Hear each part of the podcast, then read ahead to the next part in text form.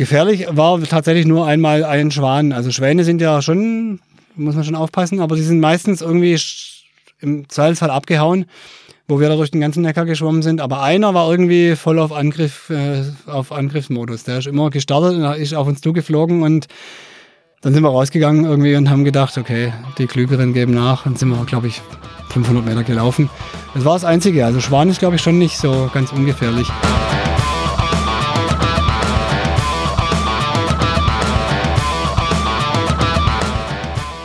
Herzlich willkommen zu einer neuen Folge von Sags Pauli.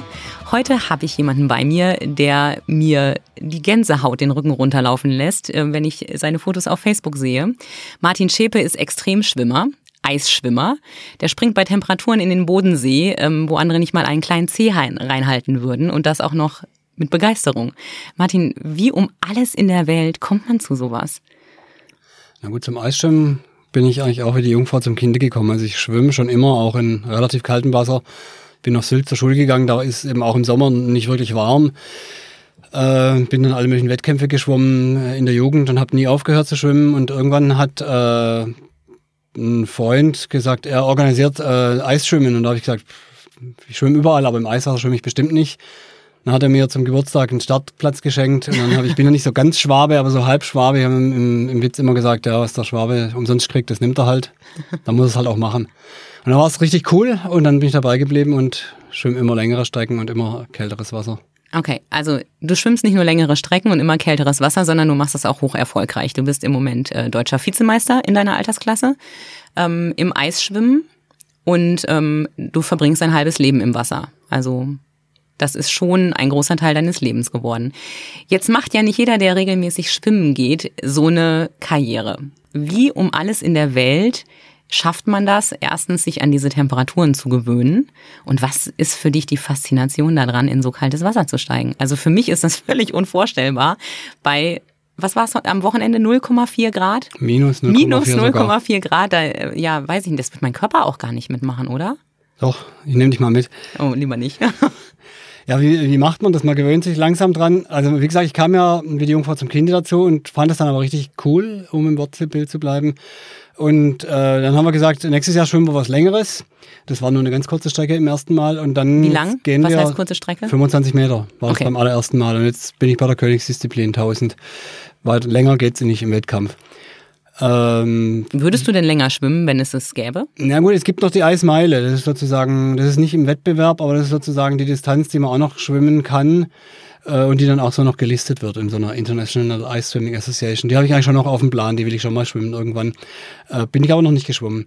Und irgendwann mal sollte man das dann auch gut sein lassen. Also es gibt dann schon noch so Spezialisten, die das dann total äh, ausdehnen und irgendwo ist halt mal die Grenze und die irgendeiner erreicht die irgendwann mal und überlebt es dann halt nicht. Aber um zurückzukommen zur Frage, wie man sich daran gewöhnt.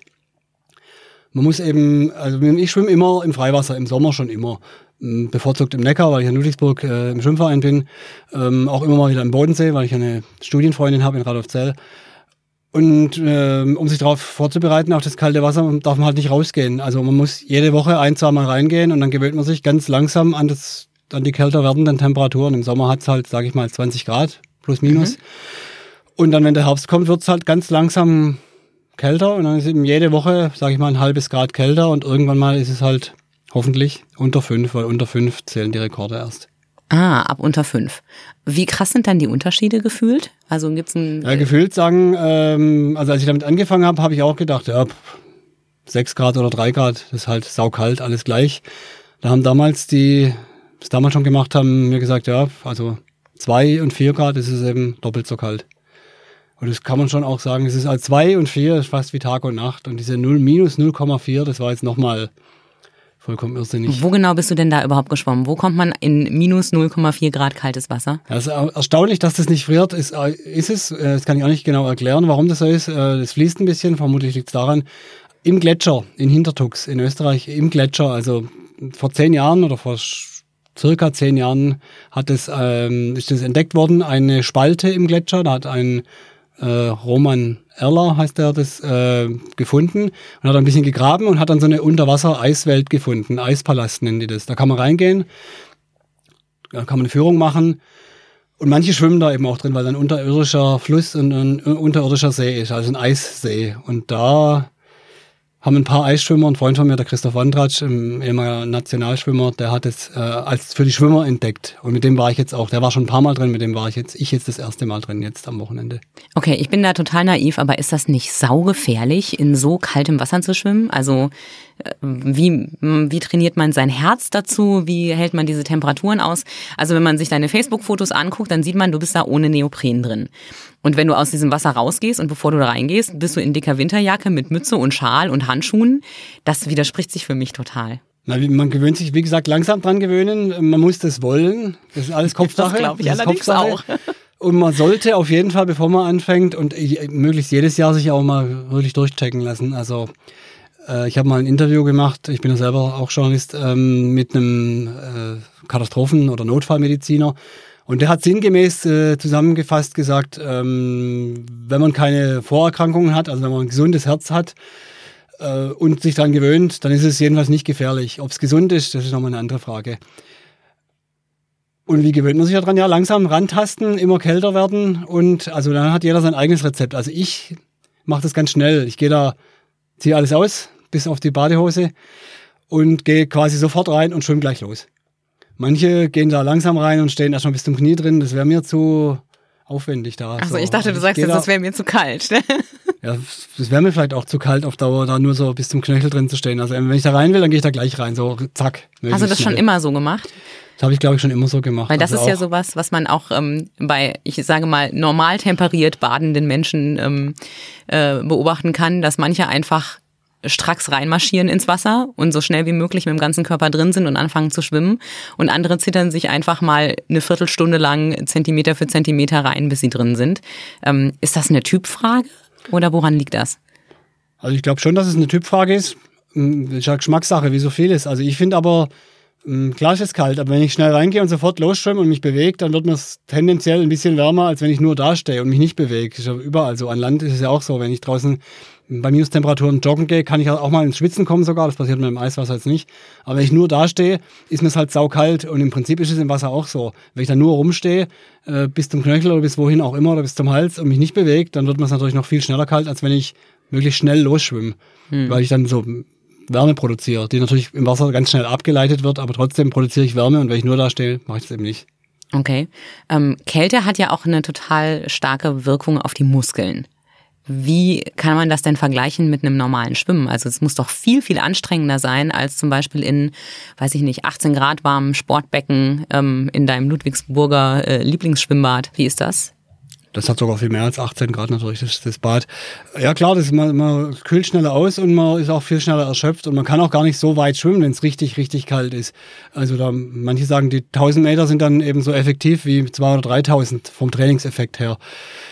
Also ich bin da natürlich ganz schnell ausgekühlt und wenn's, wenn ich die 1000 Meter schwimme in einem also relativ kalten Wasser, sag ich mal 2, 3, 4 Grad, äh, dann spüre ich nach 500 Metern meine Füße und meine Hände überhaupt gar nicht mehr. Also die sind einfach wie Eisklötze, ich habe mal geschrieben, mhm. wie, wie, wie, wie Holzklötze, wie äh, vorübergehend nicht zum Körper gehörende Holzklötze, die da irgendwie angenagelt sind, so fühlt sich das an.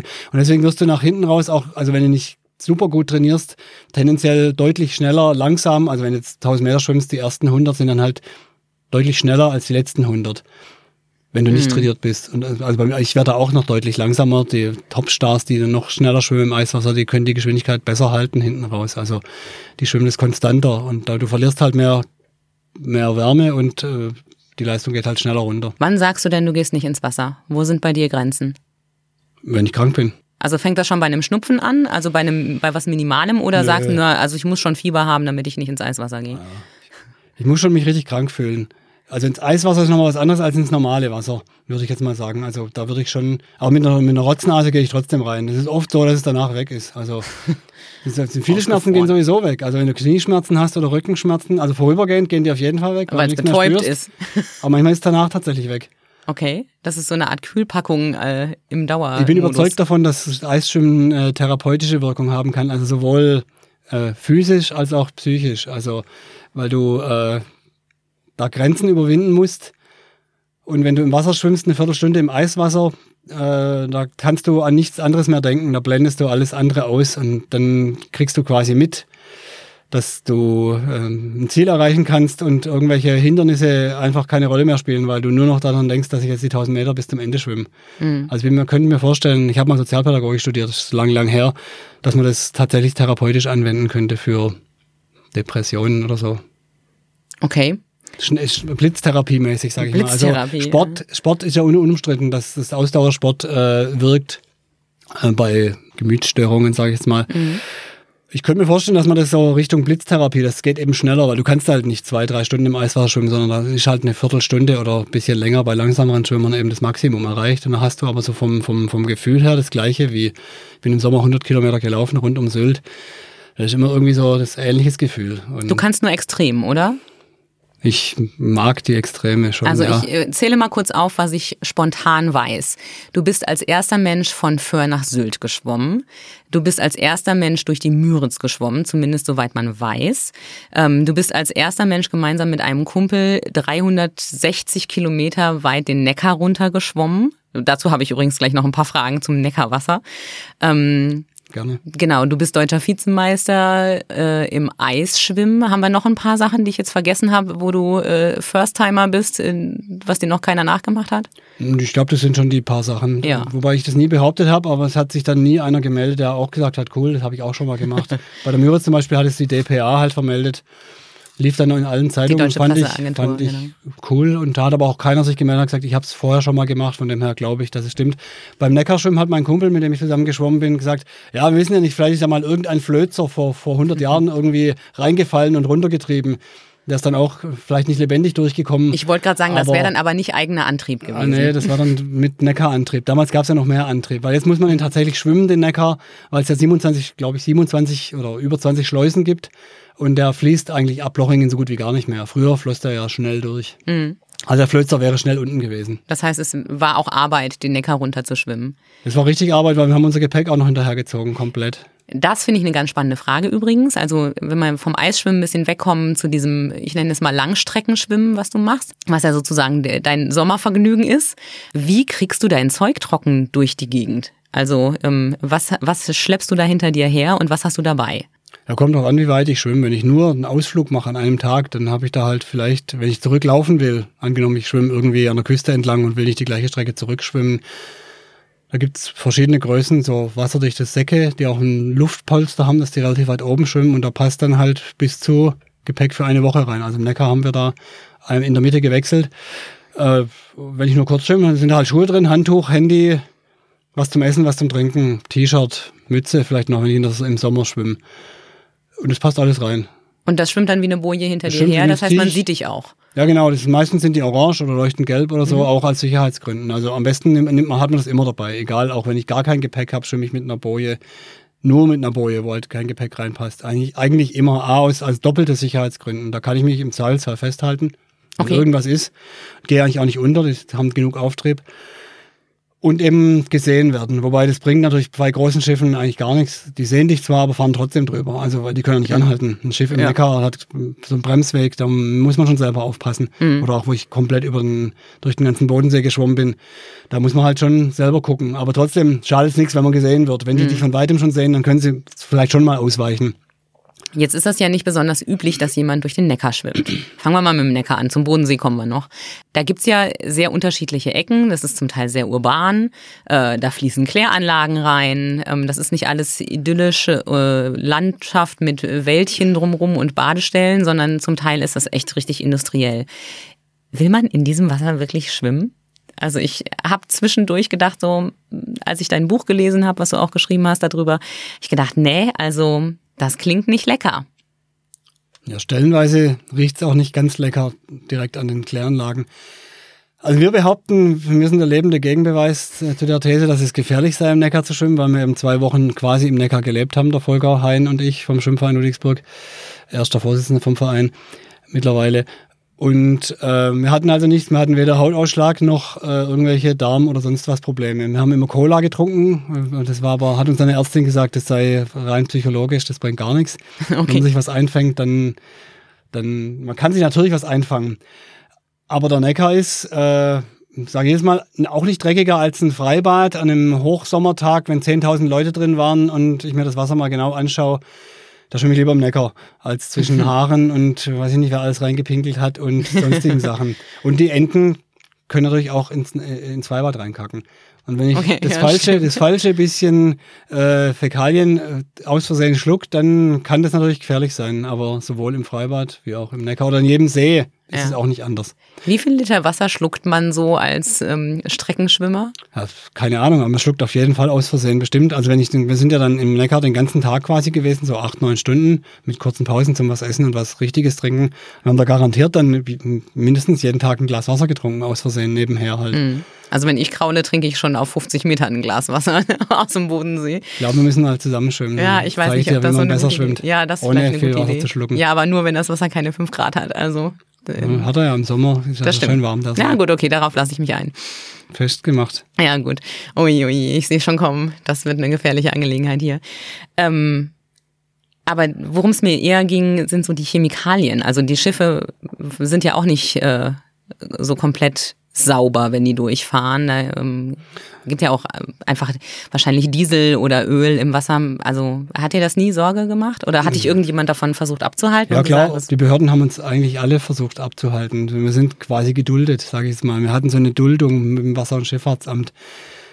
Die haben quasi gesagt, äh, wir empfehlen es nicht, aber schwimmet halt mit Gott und ohne unseren Segen. Aber wenn ihr unbedingt wollt, macht's halt. Ohne, wir empfehlen es nicht. So Okay. auf Be Beamtendeutsch war das anders ausgedrückt. Aber ganz nett. Also die haben uns dann und klar, ähm, im, im, Na- im Rhein, im Neckarhafen riecht's nach Öl. Mhm. Und wenn wir an großen Kläranlagen vorbei geschwommen sind, dann riecht's auch nicht ganz angenehm. Wobei das geklärte Wasser ist ja relativ sauber. Klar, trinken würde ich das jetzt auch nicht literweise, aber wir haben halt versucht, äh, da dann möglichst wenig zu trinken oder vielleicht mal Rücken zu schwimmen.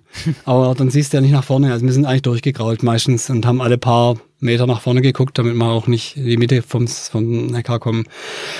Ja, ganz sauber ist es ganz sicher nicht. Aber es ist auch nicht dreckiger als manch ein See, glaube ich, in dem geschwommen wird. Weil wenn da Kuhweiden sind am See zum Beispiel und dann regnet's, ja, dann schwimmt halt auch alles in den See rein. Mhm. Klar, das stimmt. Und das ist überhaupt nicht geklärt dann. Es gab aber auch Stellen, an denen ihr nicht schwimmen konntet oder durftet. Ne? Also gerade bei dieser ähm, Neckar-Durchschwimmung äh, gab es ja so ein paar Stellen, wo es auch echt für euch hätte gefährlich werden können. Ja, also an zwei Stellen ist es der Kanal so eng, dass die da gesagt haben, also schwimmt halt, aber bitte in Pleidelsheim und irgendwo kurz vor Mannheim nicht, da sollen wir irgendwie rausgehen. In Pleidelsheim sind wir dann auch gelaufen oder haben uns abholen lassen von uns. Wir haben uns immer, immer quasi eingeladen bei Leuten, die wir kennen oder die wir dann irgendwie über Facebook kennengelernt haben. Die haben uns quasi immer äh, über Nacht beherbergt.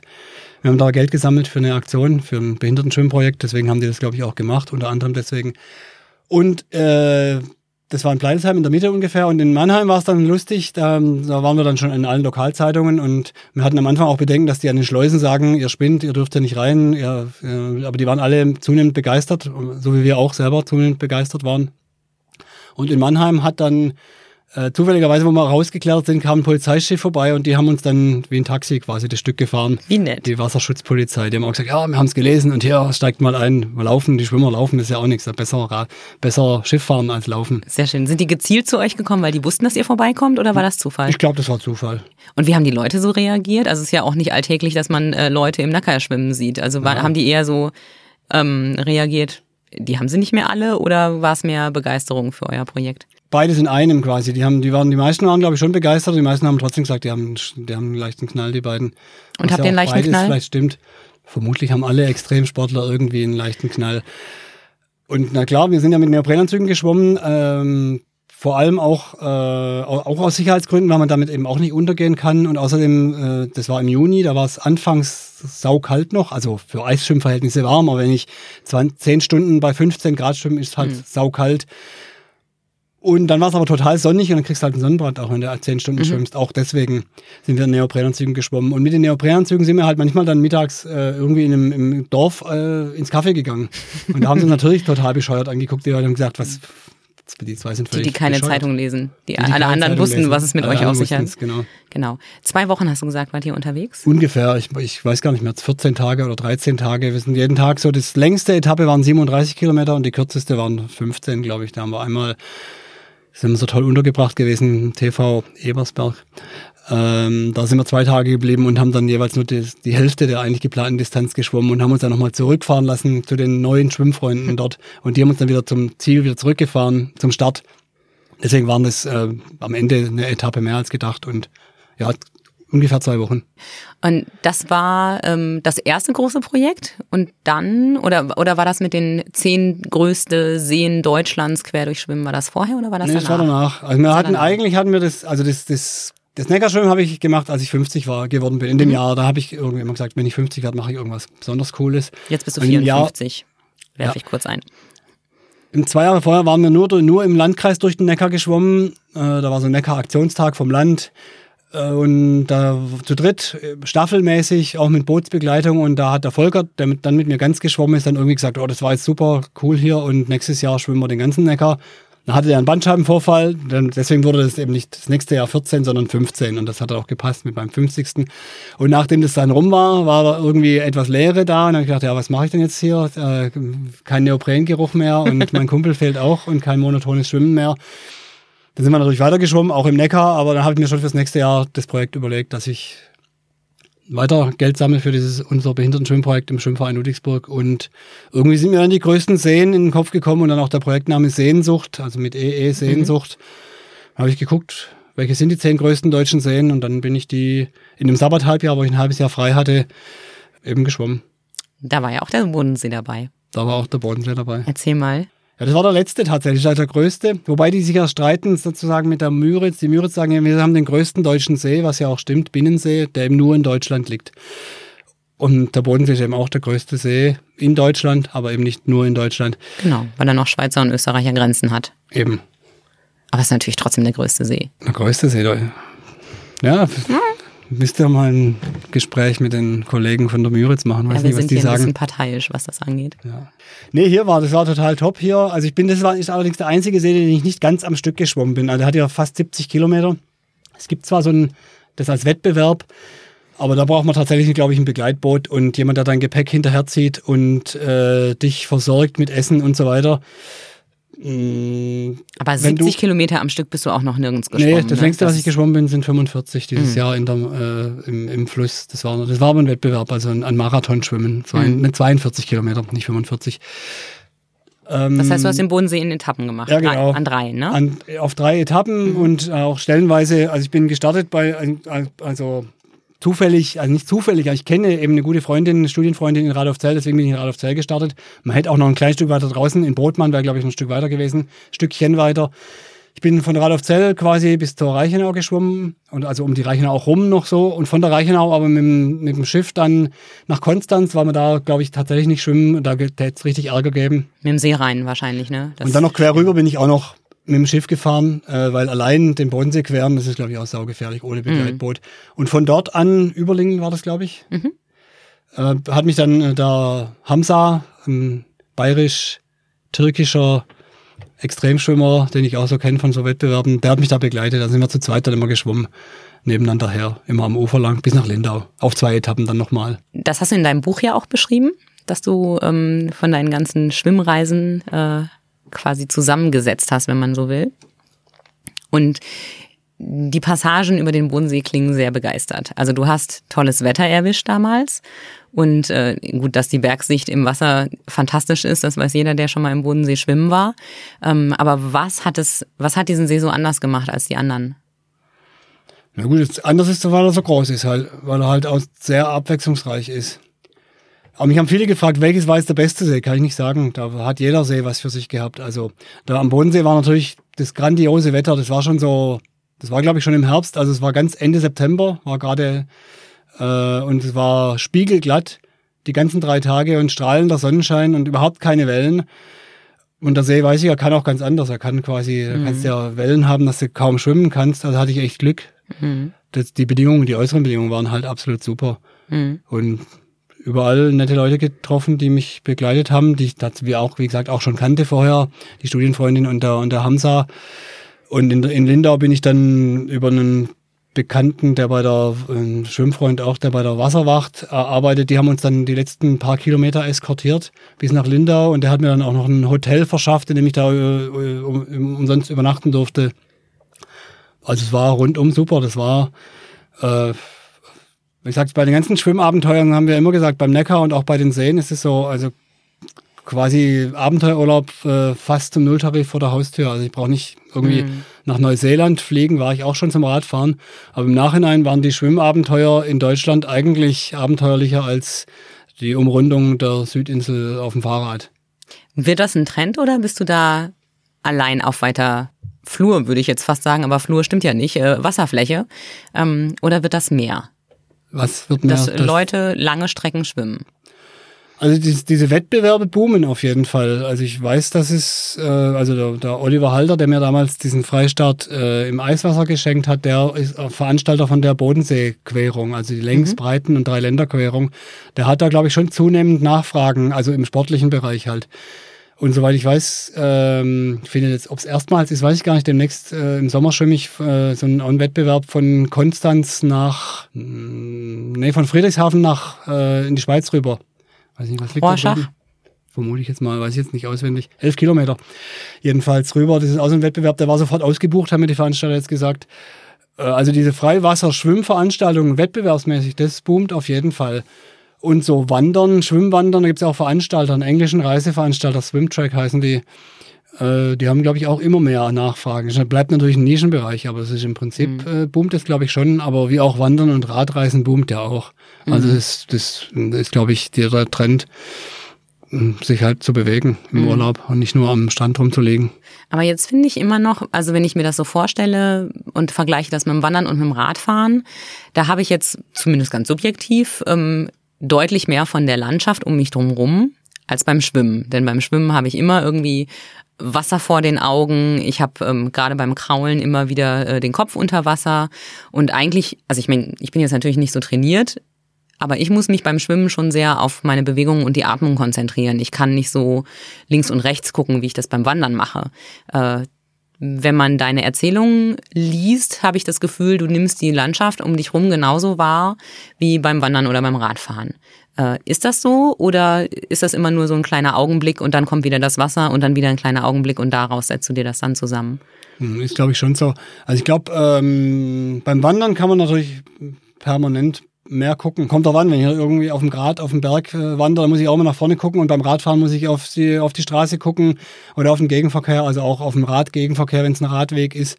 Und beim Schwimmen, klar, muss ich auch gucken, immer wieder nach vorne gucken. Deswegen gucke ich auch selten nur ins Wasser, sondern alle paar Züge gucke ich nach, nach vorne, ob da ein Boot kommt, damit ich nicht irgendwie mhm. äh, auf Abwege komme. Und also ich im Neckar zum Beispiel haben wir den, den, den Fluss so erlebt, wie den wahrscheinlich, wie wir den, äh, den kann man vielleicht allenfalls so erleben am, auf dem Neckar-Radweg, wobei den Neckar-Radweg bin ich auch schon komplett abgefahren. Und da bist du oft ganz weg vom Neckar. Du siehst nicht mal den Neckar. Und der war so abwechslungsreich, also wir haben da so viel mitgekriegt. Den, also Neckar kann man, glaube ich, gar nicht besser erleben und vermutlich jeden Fluss, als wenn man durchschwimmt. Es sei denn, mit dem Kajak kann man vielleicht noch durchfahren. Mhm. Das ist die Alternative. Mache ich auch gern. Haben wir auch in unserem Schwimmverein ein paar Kajaks rumliegen. Aber wir haben den Neckar dann quasi, der am Oberlauf ist der wie ein Gebirgsbach. Glaubt kein Mensch. Sieht aus wie in den Alpen fast, bloß nicht ganz so gebirgig. Dann wird's halt die Bundesgewässerstraße, bleibt dann auch. Das ist aber Industriehafen in Stuttgart ich habe gesagt und geschrieben, in deinem Strahlen im Gesicht sind wir am Atomkraftwerk vorbeigeschwommen, Neckar-Westheim. Und im Odenwald wird es dann so breit, äh, äh, der Neckar, also drei, vier, fünfmal so breit, das sieht aus wie ein Riesensee. Also es kam mir ehrlich gesagt ein bisschen vor wie äh, in den Schären in Schweden. Das sind auch äh, mhm. Campingplätze direkt am Wasser, gehen auch Kinder ins Wasser. Äh, und, und, da leben die Menschen noch viel mehr mit dem Neckar. Und dann wird es halt wieder total industriell in, in, Man in Mannheim, wo er innen reinfließt. Also wir haben den extrem stark erlebt, den Neckar beim Schwimmen. Der Partner unserer aktuellen Folge von Sachs Pauli ist Mediamarkt Ravensburg. Der beste Markt aus gleich zwei Welten. Im Markt, im Netz, jederzeit. Wir bedanken uns beim Mediamarkt und wünschen allen Hörern viel Freude beim Einkaufen im Gensbühl Center und im Netz. Wenn jetzt jemand sagt, boah, was du erzählst, klingt total faszinierend, das will ich auch erleben. Wie kann man sich auf so langes Schwimmen vorbereiten? Also der Klassiker ist ja, man schwimmt irgendwo hin und merkt so, uh, jetzt werde ich aber plötzlich doch müde, jetzt weiß ich nicht, ob ich es noch bis ans Ufer schaffe. Ähm, wie kann man seine eigene Kraft gut einschätzen? Wie kann man das trainieren und wie verhindert man Wadenkrämpfe? Der Klassiker. Also wie man Wadenkrämpfe verhindert, weiß ich ehrlich gesagt nicht wirklich. Also Magnesium essen äh, und nicht so viel Beinschlag machen. Also wenn ich ganz extrem viel und weit schwimme, würde ich, im, also fangen wir anders an. Wenn ich das, ich würde erstmal ausprobieren, wie weit kann ich denn im Becken schwimmen. Mhm. Äh, und, und, da würde ich jetzt mal, ohne es jetzt vorher überlegt zu haben, zu sagen, also mehr als die Hälfte würde ich mir jetzt im Freiwasser als, als Anfänger mal nicht zutrauen. Also wenn okay. ich jetzt zwei Kilometer im Becken schwimmen kann, dann würde ich halt mal höchstens einen schwimmen. Und das müsste man sich halt genau auf der Karte vorher angucken, wo ist einer. Oder idealerweise schwimme ich halt am Ufer lang und kann immer rausgehen quasi. Mhm. Oder überall kann ich ja nicht raus, aber tendenziell immer mal wieder. Außerdem würde ich auf jeden Fall empfehlen, nicht allein zu schwimmen. Mhm. Am besten mit einem routinierten Schwimmer. Es gibt also Swimcamps. Äh, ich biete jetzt wahrscheinlich sogar auch eins an, auf Pellworm allerdings. In ah, der das ist ein bisschen weit weg von hier. Aber es gibt noch ein paar einige Veranstalter, einfach mal im Internet gucken. Also äh, oder uns, uns extrem, uns extrem schon mal ansprechen. Also wir helfen uns auch gegenseitig und gehen da auch mal mit. Wenn, also in Neckar zum Beispiel haben wir immer wieder Leute, die sagen, oh, ich will mal mitkommen, dann sagen wir halt, ja, komm halt mal mit. Mhm. Und dann gehen die halt mal mit.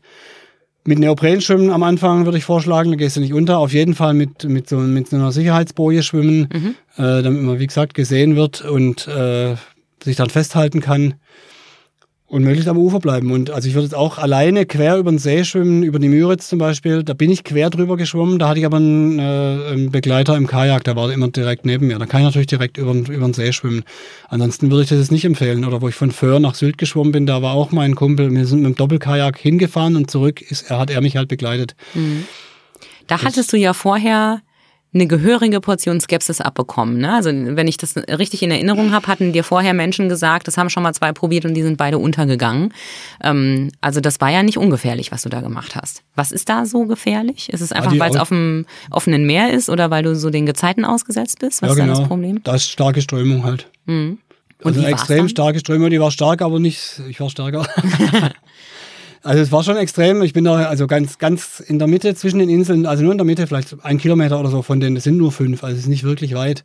Ich, da, es sind eigentlich acht auf der Karte. Aber wir sind dann mit dem Kajak rausgefahren und äh, nach fünf war es dann bloß noch knöcheltief, obwohl es nicht Ebbe war. Also da konnte man weder Kajak fahren noch schwimmen. Mhm. Deswegen wurde die Schwimmstrecke dann kürzer. Wir hatten das eigentlich so getaktet. Also Ebbe und Flut wechselt ja so ungefähr alle sechs Stunden. Und um den Wechsel rum steht es äh, einigermaßen still eine halbe Stunde. Und ich wollte mhm. eigentlich genau in der halben Stunde genau in der Mitte sein, wo die stärkste Strömung ist. Aber wegen diesen verschobenen Kilometern war das dann, ähm, war ich dann eben ein bisschen zu schnell dran oder zu früh losgeschwommen. Jedenfalls war, war die Strömung stärker, als, als sie hätte sein können, vermutlich. Aber sie war halt trotzdem nicht so super stark, dass ich da jetzt irgendwie abgetrieben wäre. Aber ich habe da halt wenn du mit der Strömung schwimmst, dann schwimmst du vielleicht mal einen Kilometer in, in, in zehn Minuten sogar, also wenn es ein mhm. bisschen mit der Strömung geht. Und bei Stillstand halt, sage ich jetzt mal, vielleicht eine Viertelstunde, wenn ich zügig schwimme, aber nicht volle, volle Pulle. Und äh, ich bin da halt in, gegen die Strömung, weiß ich gar nicht mehr, eine halbe, dreiviertel Stunde geschwommen, den einen Kilometer mal. Mhm. Also es war dann halt extrem langsam, aber es ging so einigermaßen vorwärts.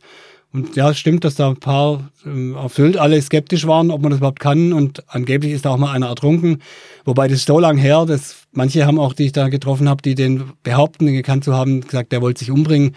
Also das ist äh, alles Mythos. Hat dich nicht besonders beeindruckt, diese Wahl? Beeindruckt hat mich das schon, aber ähm, mir war ja klar, dass das Kajak direkt neben mir fährt, da mein Schwimm, äh, Sportskumpel, der auf der Insel wohnt. Und wenn es zu starke Strömung gewesen wäre, dann wäre ich halt wieder an, an Bord gegangen. Mhm. Und eine Unterströmung gibt es da nicht in dem Sinn. Also es gibt auf Sylt schon eine Unterströmung. Also man, von der anderen Nachbarinsel von Amrum könnte man auf keinen Fall nach Sylt schwimmen. Da bin ich mir ziemlich sicher. Da ist so eine Unterströmung, da zieht es sich tatsächlich runter. Also da würde ich jetzt ähm, keinen Meter schwimmen wollen. Mhm. Also muss man schon sich die, man muss sich auch auskennen. Und wenn ich jetzt irgendwo, um nochmal auf die Frage zurückzukommen, äh, einer, der sich nicht auskennt oder der das mal probieren will im Urlaub, dann würde ich da halt auf jeden Fall mal versuchen, vor Ort erstmal jemanden zu fragen. Es gibt ja überall Leute, die schwimmen oder vor allem in Urlaubsgebieten gibt es dann auch Rettungsschwimmer. Ich melde mich bei denen dann immer ab mhm. und sage, ich kann super schwimmen und nicht wundern, ich schwimme jetzt in die Richtung oder ist da irgendwas, eine Superströmung, dass man da nicht mhm. durchschwimmen kann und nicht einfach drauf losschwimmen. Okay. Gibt es irgendwas, wo du sagst, da ist deine Grenze, da wird es jetzt, also gut, äh, Unterströmung Amrum hast du jetzt schon gesagt, aber ähm, irgendwas, wo du gesagt hast, okay, das wollte ich machen, habe ich aufgegeben, war zu gefährlich oder ähm, da bin ich echt mehr als üblich an meine Grenzen gegangen, das hätte auch übel ausgehen können? Bin das jetzt noch alles, also ich habe noch ein paar Sachen, ich wollte ja von einer Insel zur nächsten schwimmen und das ging halt wetterbedingt nicht, also auf der Nordsee, an der, an der Nordsee, von Pellworm, da wohnt ein Freund von mir, wo wir das Schwimmcamp jetzt veranstalten wollen, äh, wollte ich nach Hoge schwimmen, das haben wir auch gemacht, so halte ich Hoge. Und dann wollte ich aber weiter schwimmen von Hoge nach Langenes, von Langenes nach Föhr und von Föhr nach Sylt. in dem Sommer, als ich das durchgetaktet und geplant hatte, auch mit Begleitboot natürlich immer, aber da hatte, da hatte ich immer irgendwelche gefunden, Leute, Schwimmbegeisterte, die ich aber auch selber persönlich gar nicht kannte. Das ist vielleicht auch ein kleines Risiko, wenn du die nicht wirklich kennst, die Leute. Das wäre ich aber eingegangen. Aber da war es wettermäßig, ging es halt nicht. Und dann hatte sich der Zeitplan so verschoben, dass wir gerade noch äh, von Pellerwurm nach Hoge geschwommen sind, vor zwei Jahren und voriges Jahr eben diese geplante letzte Etappe von Föhr nach Sylt die Mittelstücke fehlen noch. Also äh, ich glaube, dann mache ich irgendwann mal, aber wenn's, wenn es halt zu stürmisch ist oder zu schwierige Bedingungen, dann mache ich es halt nicht. Und deswegen habe ich, äh, das habe ich eben nicht gemacht, aber weil ich das so handhab, äh, ist bis jetzt aus meiner Sicht noch nichts, keine Situation gewesen, wo ich gesagt habe, das war jetzt aber hätte übel ausgehen können. Klar, wenn du ganz alleine schwimmst, mache ich auch manchmal, kann natürlich immer irgendwas passieren. Aber wenn du alleine joggst und einen Herzinfarkt kriegst, dann ist es, kann auch was passieren. Dann fliegst du hin und dich findet keiner und äh, klar, im Wasser ist es natürlich äh, gleich vorbei. Wenn du jetzt sagst, oh, ich kann das einschätzen und ich gehe nicht so viel Risiko ein, ist das nicht unbedingt immer das, was auch die Behörden sagen. Du hast ja auch schon mal für das ein oder andere kleine Schwimmprojekt ein bisschen Ärger bekommen, ne? Also Strafe gezahlt hast du ja auch schon für ja, deine Ausflüge. Bußgeld hieß es, glaube ich. Ja, um, um Bamberg rum. Also da, da hieß es, also wir sind da auch einfach geschwommen. Mit einer Schwimmfreundin zusammen sind wir einmal um Bamberg rumgeschwommen. Da kann man so im Main-Donau-Kanal und in der Regnitz mitten durch Bamberg durch, zehn Kilometer einmal im Kreis schwimmen. Hat ein Schwimmfreund von uns, der hat uns da quasi eingeladen. Der hat gesagt, er hat es schon ein paar Mal gemacht und wir sollen doch mal kommen. Er war dann selber total erkältet und hat uns dann auf dem Fahrrad begleitet. Und das lief auch alles super. Die Leute waren auch alle ähm, erstaunt und begeistert. Und wir sind immer am Rand geschwommen. Das war alles ungefährlich oder genauso gefährlich wie auf dem Neckar, also eigentlich Routine. Und ja, es gab ein Bußgeld, aber das war schon irgendwie ein bisschen dubios, weil die haben das Boot, die haben uns gar nicht, die haben uns nicht erwischt, in flagranti sozusagen, sondern ich habe halt äh, für die Schwimm-Online-Zeitung schwimm.de und für den Fränkischen Tag darüber geschrieben. Und die haben es halt gelesen und im Nachgang dann das Bußgeld ausgestellt. Also da haben viele gesagt, naja, hätten wir vielleicht auch äh, irgendwie gegen prozessieren können oder zumindest Widerspruch einlegen können. Zumal die gesagt haben, äh, wir hätten gebadet und wir haben dann natürlich behauptet äh, oder gesagt, wir baden nie, wir sind geschwommen. Und Was ist denn der Unterschied? Wenn es ein Badeverbot gibt, dann kann man vielleicht schwimmen. Was ist der Unterschied zwischen Baden und Schwimmen? Naja, Baden ist, mein Trainer hat gesagt, Baden ist Bauchwäschen. also ins Wasser gehen und sich treiben lassen vielleicht oder reinsitzen oder Ball spielen. Aber schwimmen ist halt richtig von A nach B. Okay, das heißt, wenn man ein Ziel hat. Wenn ich, aber wenn ich vom Ufer 50 Meter rein und 50 Meter wieder zurück schwimme, ist das dann Baden oder Schwimmen? Ja. Wir hätten gesagt, das ist Baden, weil das war ja die Badeordnung. Und Baden ist verboten und Schwimmen ist erlaubt. Okay. Oder vielleicht ist es auch Schwimmen, aber dann ist halt, das, ist das, dann wäre das ja erlaubt und das Baden eben verboten. Hm. In Stuttgart war es auch so ähnlich. Da hieß es auch am Anfang mal, Stuttgart hat eine Badeordnung und wir sollen, wir sollen, die Stadt würde uns verbieten, da zu schwimmen durch den Neckar. Irgendwann haben die sich dann überreden lassen, dass die selbsternannte Sportstadt Stuttgart, ja, die zwei verrückten Schwimmer nicht aufhält als einzige Stadt in ganz Baden-Württemberg. Die haben dann gesagt, ja, angeblich hat der Oberbürgermeister damals dann irgendwie gesagt, lasse die Kerle halt schwimmen haben sie uns dann auch gelassen, obwohl sie eine Badeordnung haben. Äh, wobei ich auch schon gehört habe, äh, aus relativ äh, berufenem Munde, dass die Stadt Stuttgart zum Beispiel diese Badeordnung zwar erlassen kann, aber wenn es hart auf hart kommt, sie sich nicht durchsetzen könnte, weil es eine Bundesgewässerstraße ist und es müsste dann die Bundesrepublik das Bußgeld anordnen und nicht die Stadt Stuttgart. Ah. Also man hätte gute Karten, wenn man mit dieser Argumentation dagegen klagt. Wenn man sich wehren wollte. Mussten wir aber nicht machen, weil wir dann doch geduldet wurden, mhm. freundlicherweise. Geduldet, aber nicht begeistert empfangen in Stuttgart nicht, aber wir wurden mitunter auch total begeistert empfangen. Zum Beispiel vom stellvertretenden Sportamtsleiter in Esslingen. Als Landratsamt hat damals in Esslingen gesagt, auf keinen Fall, saugefährlich, total dreckig. Und der, ich glaube, er war der stellvertretende Sportamtsleiter, hat uns begeistert mit Sekt empfangen. Also so sind die Behörden sich auch nicht ganz einig. Offensichtlich nicht. Was genau ist dein Swimmers High und wie fühlt sich das an? Swimmers High ist, äh, wenn ich ganz äh, lange geschwommen bin und quasi mich in den Rausch geschwommen habe kennt wahrscheinlich jeder Extremsportler oder wenn man ganz lange Rad fährt oder ganz lange rennt äh, und sich, das habe ich in meinem Buch auch so beschrieben, so habe ich, hab ich diesen Namen ja auch quasi, das habe ich so benannt, Swimmers High. Wenn ich, wenn sich alles automatisiert, wenn alles von alleine geht, zu, von allein zu gehen scheint, klar, die Arme werden schwerer, aber trotzdem schwimme ich weiter, immer weiter. Und äh, wenn ich halt weiß, wo ich hin will und dass ich, bis ich da ankomme, da gibt's dann eigentlich auch gar keine Alternative. Wenn ich in diesem Modus, Rauschmodus bin, dass ich einfach weiter schwimme. Das sieht man jetzt natürlich im Podcast gerade nicht, aber der äh, Martin lächelt gerade ganz entrückt, während er das erzählt. Also das scheint wirklich ein sehr, ähm, sehr gutes Gefühl zu sein. Komm, wie lange dauert das, bis man da wieder raus ist und die Arme so schwer sind, dass man sagt, so Leute, jetzt reicht's aber? Ja, ist lustig. Eigentlich immer, immer so weit, wie ich mir vorgenommen habe zu schwimmen. Also wenn ich weiß, dass es 20 Kilometer sind, dann, wenn es dann irgendwie 20,5 sind, dann denke ich, ach, kein Bock mehr. Und wenn es 30 sind, dann werden es halt 30. Und wenn es nur in Anführungsstrichen 10 sind, dann reicht mir es auch nach 10 schon. Also es ist halt ganz viel Kopfsache, glaube ich, mm. was du dir vornimmst. Und bei unserer längsten Etappe im Neckar hatte der Volker aber hat dann gesagt, also ihm hat es dann tatsächlich gereicht und er hätte dann am liebsten sich nur noch eine Suppe bestellt und die mit Strohhalm getrunken, weil er die Arme nicht mehr heben wollte. Oh. Das, also so würde es mir wahrscheinlich auch gehen bei einer längeren Strecke. Ähm, er hat aber dann, dann mit einem Löffel gegessen. Ja, ich meine, wir haben dann noch Pizza gegessen. Ah, gut, die geht mit Strohhalm natürlich auch nicht. Nee. Guter Grund. Ähm, ich möchte noch mal gerne zu diesem Temperaturthema kurz zurückkommen.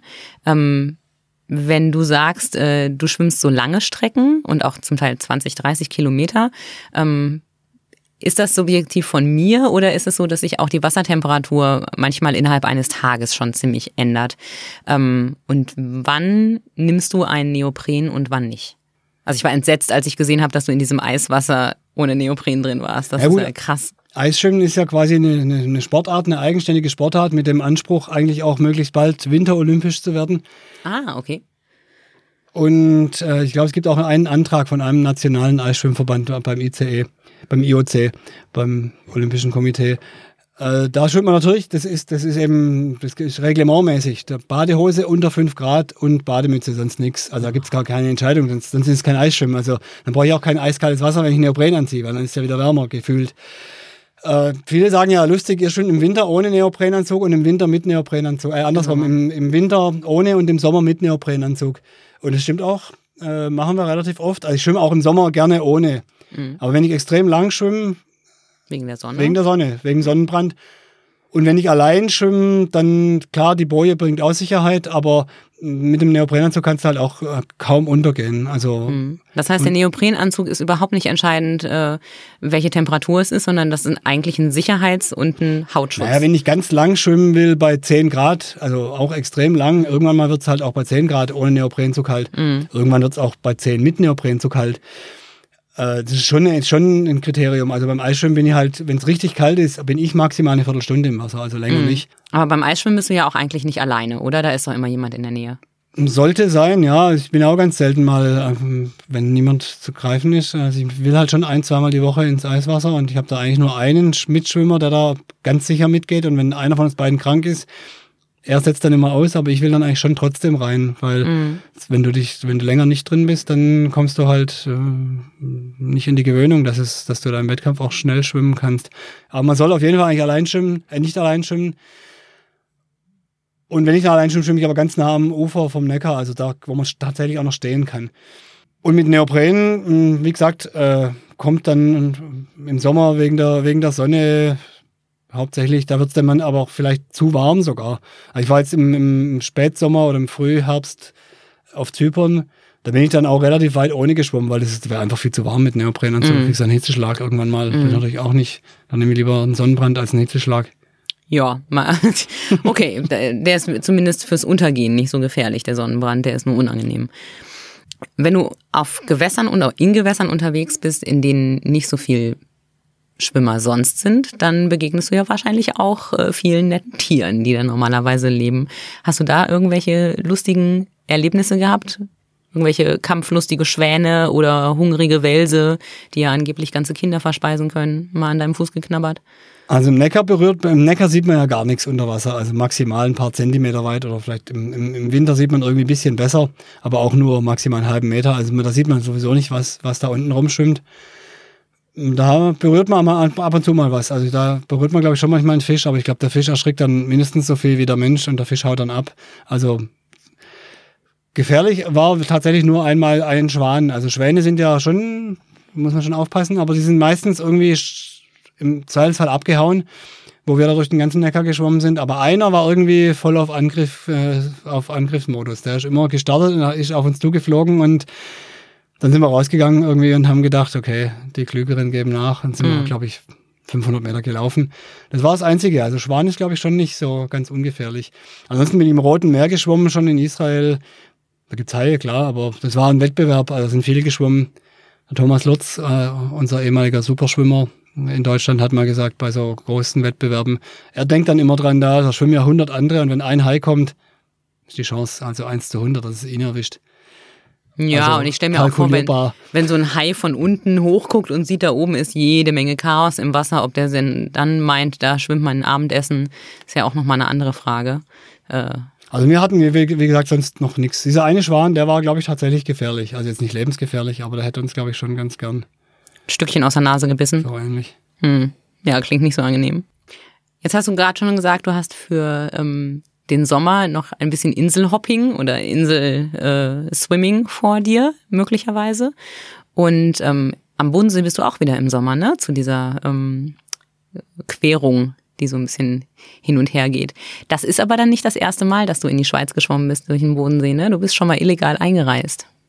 Ja, genau. Kriegst du jetzt Ärger, wenn wir das äh, senden? Dann kommt dann wieder ein Bußgeldbescheid? Ja, weiß ich nicht. Vielleicht haben Sie ja schon mein Buch gelesen, da steht es ja auch drin. Auf Swimday war es auch schon veröffentlicht. Von dem her, äh, vielleicht sind die Schweizer auch kulant oder ist denen auch wurscht oder ist zu lang her, vielleicht schon verjährt. Könnte verjährt sein. Ich glaube, zwei Jahre her, bestimmt mindestens, könnte verjährt sein. Ja, ich war mal im, im also aber ganz unten, im, äh, also Richtung Geinhofen. Wo das ist wirklich sehr schmal, da, da geht ja quasi der Neckar, äh, der, der See schon in den Rhein über. Da mhm. ist, es, sind, ist es vielleicht ein 1,5 Kilometer quer rüber. Da bin ich eine Zeit lang so am, am Ufer lang geschwommen und irgendwann habe ich dann gedacht, also war, mal, war ich im Urlaub, Kurzurlaub äh, auf dem Campingplatz, habe ich gedacht, ja, schwimme ich halt mal rüber. Und hatte dann aber auch überhaupt nichts dabei. Also meine Boje schon, aber keinen Pass. Aber da stand dann auch kein Zöllner oder kein Kontrolleur. Ich bin dann nur so eine Mauer hochgeklettert, da war, glaube ich, auch eine Leiter und dann lustigerweise saß dann direkt an der Leiter saß eine Frau auf einer Bank und die stand erschrocken und ich auch, weil die direkt, direkt da saß, wo ich rauskomme. Äh, mit der, glaube ich, ein bisschen geplaudert und dann bin ich wieder zurückgeschwommen. Hm.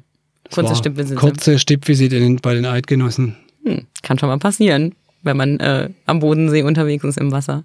Gibt's noch was, was du dir erträumst, wo du sagst, da möchte ich unbedingt mal schwimmen, da möchte ich mal durch, der See, der liegt mir hier noch äh, im Magen. Na gut, mein Projekt Sehnsucht, das ich ja Sehnsucht genannt habe, das läuft ja quasi bis Ultimo weiter. Also immer wenn ich durch irgendeinen See, wenn ich an einem See in der Nähe bin und einigermaßen Zeit habe, gucke ich, dass ich den durchschwimmen, quer durch, also der Länge nach oder zumindest der Breite nach. Und schreibe dann auch meistens ein kleines Geschichtchen für, für die swim.de Online-Schwimmzeitung. Äh, ich will auf jeden Fall noch durch den Zugersee schwimmen, weil ich da die Überschrift schon habe, äh, Zug um Zug nach Zug. und ich habe da auch noch eine, eine, Bekannte, die da wohnt, die hat mich schon mal eingeladen, ich soll mal kommen. Also das steht auf jeden Fall auf der Liste. Und das ist auch ein toller See. Ich bin in dem See auch schon geschwommen, aber noch nicht der Länge nach.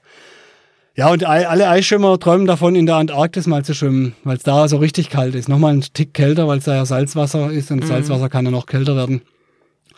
Bräuchte ich aber einen potenten Geldgeber, guten Sponsor, weil da musst du erstmal hinkommen. Mhm. Dann brauchst du auch noch ein Begleitboot. Das fände ich schon ziemlich cool. Da sind schon ein paar Leute da oben geschwommen, aber die haben entweder sind die reich oder hatten reiche Förderer. Mhm. hört da hier einer zu. Wir verstehen das mal als Aufruf hier, falls irgendein Schwabe sein Geld für deine Schwimmprojekte ausgeben möchte, darf er sich gerne bei uns melden.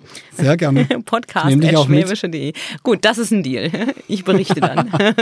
Solange ich nicht ins Eiswasser muss. Ähm, das ist, wird nicht meins werden. Das Kälteste, worin ich jemals geschwommen bin, waren acht oder neun Grad in Irland und es waren ungefähr anderthalb Minuten und danach dachte ich, jetzt sterbe ich, also gehe ich lieber schnell raus. Also aber ist ja auch gut. Acht Grad ist ja auch schon ganz schön frisch. Vielleicht also, waren es auch neun, aber es war auch gesagt, es ist saukalt. Das mache ich auch nicht. Es war saukalt. Es war unglaublich. Aber es ist alles alles ähm, äh, relativ und alles Gewöhnungssache. Ich bin letztes Jahr im Sommer, nee, es war im April, bei einem Schwimmfreund in Plymouth gewesen. Da bin ich eine halbe Stunde bei 8 Grad geschwommen oder bei 9 Grad, jedenfalls unter 10 ohne Neoprenanzug. War schön sonnig draußen, also von oben kam es warm, aber das Wasser war schon relativ kalt. Und das finde ich also hätte ich vor ein paar Jahren auch niemals gedacht, dass ich das jemals freiwillig machen würde. Mhm. Bei 9 Grad eine halbe Stunde schwimmen. Jetzt hast du ja schon ein, zwei Mal nebenbei erwähnt, dass du da äh, von deinen Erlebnissen bei swim.de berichtest und ähm, du arbeitest ja nur eine halbe Stelle. Das heißt, du verbringst viel Zeit damit und ähm, verdienst du damit auch irgendwie Geld? Also wirst du dir, ist das dein zweites Standbein oder ist das ein Hobby, das du dir leisten kannst? So irgendwas in, in irgendwas in between eigentlich. Also Geld verdiene ich damit gar nicht. Äh, wenn wir jetzt ein Swimcamp machen äh, auf Pellworm, dann werden wir da natürlich für, von den Teilnehmern schon ein bisschen einen Obolus verlangen und da ein bisschen was verdienen. Ich habe einen Sponsor, der mir die Ausrüstung zahlt. Mhm. Head. Ja, den sieht man auf jedem Foto. Das ist jetzt kein Geheimnis. Und, äh, und durch die Geschichte, dass ich, äh, dass wir eben Spenden sammeln, haben wir uns immer oft einladen lassen bei den, bei den Leuten, die uns beherbergt haben. Insofern war das quasi ein Nullsummenspiel für uns. Also wir haben das mhm. quasi nicht viel Geld dafür ausgegeben. Äh, aber also Schwimmer, die davon wirklich leben können, äh, man ist ja wie mit jeder Randsportart, obwohl es ja eigentlich ein Massensport ist. Äh, alles, was nicht Fußball spielt, äh, hat es schwierig in Deutschland. Also unsere, mein, in meinem Schwimmverein, der SV Ludwigsburg, die spielen jetzt äh, seit der zweiten, im zweiten Jahr Bundesliga Wasserball. Und da kann man auch quasi nichts verdienen. Also das geht alles mit ein bisschen Sponsoren und aber so wirklich leben kann da keiner davon. Es gibt ein paar Schwimmer, die da wahrscheinlich davon leben. Das sind aber die ganz großen Michael Phelps in Amerika und vielleicht Paul Biedermann und Britta Steffen in Deutschland. Die haben, die können oder konnten davon leben wegen Sponsorengeldern, ja. Es gibt dann im Eisschwimmbereich schon auch noch den einen oder anderen, der da so auch so ein bisschen sich ein Zubrot verdienen kann. Der Christoph Wandratsch, ein Freund von mir, der ehemalige Nationalschwimmer, der das Eisschwimmen äh, in Deutschland äh, überhaupt nach Deutschland gebracht hat, der hat auch einen Sponsor und der, der zahlt auch ein bisschen Prämie, aber der ist Lehrer und lebt von seinem Gehalt als Lehrer und das ist so ein mhm. Zubrot. Und klar, wenn ich drüber schreibe, verdiene ich da auch hier und da mal ein bisschen was, wenn ich die Geschichte vom fränkischen Tag und die habe ich halt dann das Honorar gleich wieder abgetreten müssen für das Bußgeld. ja, okay. Aber so gucke ich, dass ich da ab und zu mal die Geschichten noch an irgendwelche Lokalzeitungen verkaufe, aber äh, davon leben würde ich ganz gerne, kann ich aber nicht. Jetzt ist ja bekannt, dass auch in Baden-Württemberg, äh, auch in einer Region, wo es finanziell eigentlich keine großen Probleme gibt im Vergleich zu anderen Gebieten, ähm, immer weniger Kinder schwimmen lernen. Es werden, äh, gibt immer weniger Schwimmhallen, die sich halten können, immer weniger Schwimmlehrer. Ähm, du hast jetzt die Gelegenheit, einen äh, Appell loszuwerden. Erstmal, was ist toll am Schwimmen? Und Wer sollte sich darum kümmern, dass diese Entwicklung aufgehalten und umgedreht wird? Alle müssen sich darum kümmern. Äh, und alle auch, würde ich sagen, in gleichen Teilen. Also klar, die Eltern, die Vereine und äh, alle, die politische Verantwortung haben. Toll am Schwimmen ist, sagen wir mal andersrum, wichtig am Schwimmen ist, äh, dass es eben, wenn man es als Schulfach betrachtet, ist aus meiner Sicht das einzige Schulfach, das lebensnotwendig ist. Weil ich nicht schwimmen kann, ertrinke ich, wenn mich keiner rettet. Wenn ich nicht Mathe rechnen kann, so ganz gut, habe ich vielleicht auch ein Problem, aber ich glaube nicht, dass da schon einer dran gestorben ist, dass er irgendwie vielleicht ein, eine Rechenaufgabe nicht richtig gelöst hat.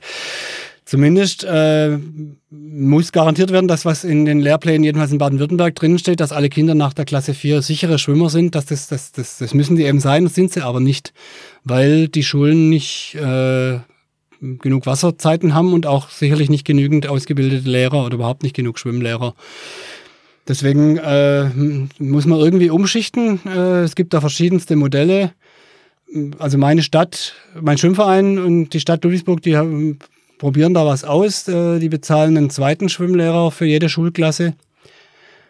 Ähm, der, der, wird gestellt vom Schwimmverein beziehungsweise von der Pädagogischen Hochschule und die können dann eben immer zu zweit in die Klassen gehen und können die äh, Klassen trennen, in die die schwimmen können, die, die nicht schwimmen können. Und da ist jedenfalls das Ziel, dass da tatsächlich die, die, die Nichtschwimmerkinder am Ende der Schulzeit schwimmen können. Und Ludwigsburg hat auch ein neues Bad gebaut, äh, ein, ein Vereins- und äh, Schulbad und das ist eben aus meiner Sicht wichtiger als ein Spaßbad. Also Spaßbäder machen Spaß, ja, aber die unbedingt braucht es kein Mensch. Es wäre, glaube ich, wichtiger, mehrere Schwimmhallen zu haben, wo man tatsächlich schwimmen kann, weil im Spaßbad kann man zum Teil gar nicht schwimmen. Da kann man rutschen und äh, wenn es ein Schwimmbecken gibt, ist es übervoll. Mhm. Also alle sind gefragt. Es gibt ja auch gerade die große Aktion von der Deutschen Lebensrettungsgesellschaft. Die haben ausgerechnet, dass äh, pro Jahr, ich weiß es gar nicht mehr, mehrere Dutzend Bäder schließen haben da so einen apokalyptischen äh, Film gedreht, äh, wo Kinder in einem geschlossenen Bad rum, umherirren. ähm, ja, äh, auf alle Weisen ähm, muss man versuchen, äh, mehr Wasserzeiten zu kriegen und mehr Lehrer, mhm. die die Kinder betreuen können. Aber klar sind natürlich die Eltern zunächst mal verantwortlich. Weil alle Eltern, die unbedingt wollen, dass ihr Kind schwimmen lernt, die kriegen das auch hin. Mhm. Und früher war das auch so, sagen auch die Lehrer, früher konnten die Kinder halt schon schwimmen, wenn sie in die Schule gekommen sind, ja. weil die Kinder, weil die Eltern eben gesagt haben, du gehst in den Schwimmkurs und das ist uns wichtig. Und heute gucken sie lieber mhm. Netflix wahrscheinlich. Mhm gibt ja auch viele Erwachsene heutzutage, die schon nicht mehr schwimmen können oder die noch nicht schwimmen können, die es gar nicht gelernt haben. Hast du einen Rat für die, wo man sich als Erwachsener, wenn es vielleicht ein bisschen peinlich ist, ähm, das zuzugeben oder wo man denkt, na ja, gut, jetzt bin ich 30 Jahre durchs Leben gekommen, ohne schwimmen zu können, dann schaffe ich die nächsten 50 auch noch. Ähm, hast du einen Rat für die, wohin sie sich vertrauensvoll wenden sollen? Sag jetzt nicht Ludwigsburg, das ist nicht unbedingt um die Ecke für unsere. Ich würde sagen, den, den jeweils, also wenn es, es gibt, glaube ich, schon noch fast überall Schwimmvereine und mhm. also ganz viele Schwimmvereine haben auf jeden Fall Erwachsenen-Schwimmkurse. Äh, soweit ich weiß, machen das auch hier und da die Volkshochschulen. Also ich glaube, äh, also im ganz dünn besiedelten Osten in Deutschland äh, mag es schon ganz weit, äh, weite Strecken zurück, äh, muss man weite Strecken zurücklegen, bis man ein Bad oder einen Verein findet. Aber ich glaube, in so mh, in jedem größeren Städtchen gibt es ein Schwimmbad und ich glaube, wenn man da den Schwimmmeister fragt oder, oder den Schwimmverein, äh, kann da jeder Erwachsene auch noch schwimmen lernen. Und klar, wenn man sagt, ich bin jetzt 30 Jahre lang nie geschwommen und die nächsten 30 habe ich auch keine Lust zu schwimmen, okay, aber man kann natürlich auch ins Wasser fallen und äh, dann sollte man halt schwimmen können, auch wenn man keine Lust hat, wenn man das nicht ertrinken will. Deswegen würde ich es allen empfehlen, schwimmen zu lernen. Und das Seepferdchen für Kinder reicht nicht. Ah, okay. Das hätte ich jetzt zum Beispiel nicht gedacht. Was? das äh, Seepferdchen also ist der erste Einstieg. Da können Kinder sich gerade so 25 Meter über Wasser halten. Das heißt aber, wenn ein Kind ins Wasser fällt und es ist dann vielleicht auch noch kälter und nicht gewöhnt ist an längeres Schwimmen, wird es mit dem Seepferdchen trotzdem untergehen. Also wir sagen, oder die, die DLRG und auch die Schwimmverbände sagen, es soll mindestens das Bronze oder eigentlich das Silberabzeichen sein, also wo sie eine Viertelstunde am Stück schwimmen mhm. sollen. Mhm. Martin, ich danke dir, dass du bei uns warst. Ich danke dir, dass du von deiner Leidenschaft erzählt hast. Und ich wünsche dir noch ganz viele fantastische Kilometer in den deutschen Seen und wo auch immer. Und in der Antarktis natürlich auch schon alleine, weil ich völlig selbstlos äh, natürlich darüber berichten würde, wie du da ins Wasser hoppst und mitfahren und mir die Antarktis angucken würde. Und ähm, ja, komm mal im Sommer wieder und dann zeigst du mir im Bodensee, wie man krault, ohne einen Liter Wasser zu trinken. So machen wir's. Alles klar, danke dir. Danke auch. Bis bald im Bodensee. Ciao. Sie hörten Sachs Pauli, ein Podcast von schwäbische.de. Redaktion und Moderation von und mit Andrea Pauli. Für die Technik und Umsetzung ist Emin Hohl verantwortlich. Die Musik hat Tommy Haug für uns geschrieben und eingespielt. Mein Gast heute war der Extremschwimmer Martin Zschäpe. Wenn Sie Feedback haben oder mit uns über ein spannendes Thema diskutieren wollen, schreiben Sie uns an podcast.schwäbische.de. Danke fürs Dabeisein. Wir hören uns.